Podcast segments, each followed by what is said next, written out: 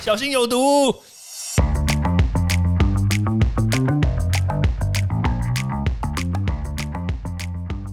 毒物去除了，人就健康了。欢迎来到昭明威的毒物教室。疫苗真的百百种，但是呢，说实在话，现在因为这一个新冠疫情的关系呢，让大家其实都变成了疫苗专家。有没有觉得？好，那简单的我们科普一下下，疫苗到底有几种？第一个呢，最简单的就是这个灭活病毒的疫苗，大家应该听过，对不对？就是像比如说这个 A 肝啦。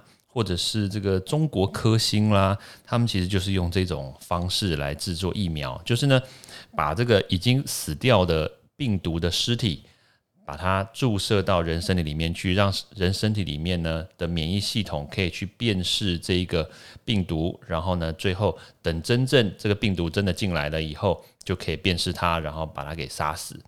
好啦，那但这种疫苗呢，其实有一个个缺点，就是说。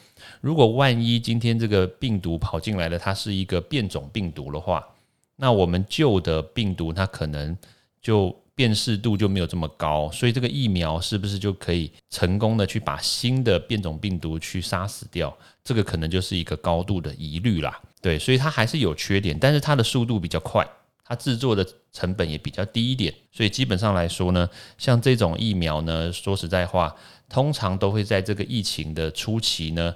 都会被生产出来，对，通常反应比较快嘛，成本低嘛。好，那当然，另外一种呢，就是我们现在所讲到的，常常在被比较的，像比如说腺病毒疫苗，它就像是这个 A Z 啊，或者是胶身，它基本上它就是使用这个腺病毒为载体。大家知道腺病毒是什么东西吧？就是有很多人喉咙痛，对不对？喉咙痛的时候呢，你去给医生看，然后医生就说：“哎呀，你的喉咙里面有那个有破洞啊。”然后可能有一些化脓啊，然后在那个扁桃腺附近啊，其实这种很多几率都是腺病毒所造成的。然后这种吞咽的时候都会超痛。好了，那这种腺病毒对不对？是不是打到我们身体里面来都会造成喉咙痛？其实不会啦，因为它是打到我们身体里面，它不会累积在我们的喉咙嘛。但是有一个问题哦，就是因为腺病毒它会有一些这种造成身体免疫反应的。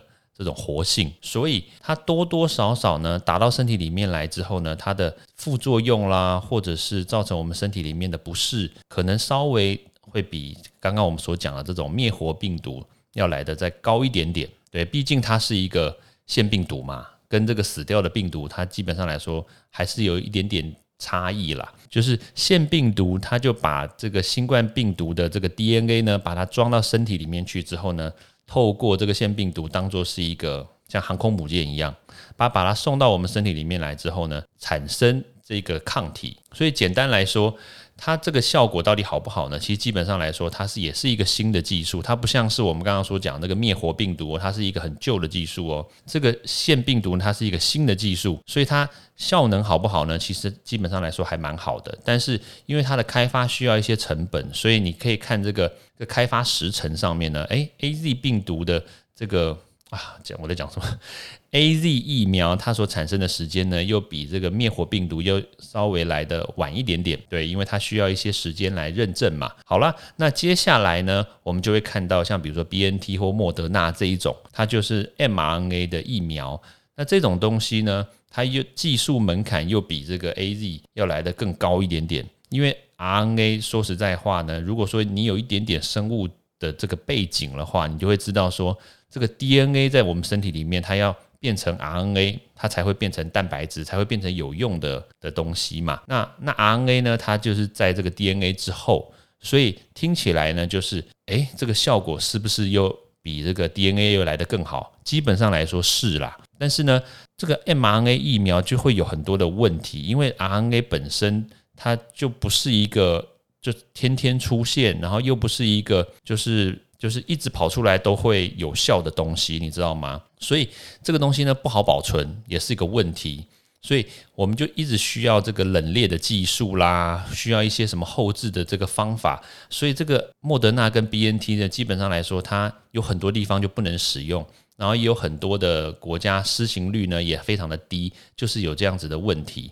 但 R N A 呢，它基本上来说，它是一个非常非常新的技术，它比腺病毒还要。行，所以基本上它这个打到身体里面去之后呢，它的副作用相对来说也不是特别多，只是说可能会肌肉痛啦，或者是会有一些什么头痛，基本上这个都不是什么太大的问题。对，那当然还有另外一个，就像比如说我们的国产疫苗。他所使用的是这个重组蛋白的这个技术，大家可能会觉得说，哇，国产疫苗是不是听起来那个技术又更 low 一点？其实不是，因为重组蛋白呢，它有几个缺点，就是说，就像我刚刚讲的，像比如说我们身体里面要从 DNA 到 RNA 再到蛋白质嘛，对不对？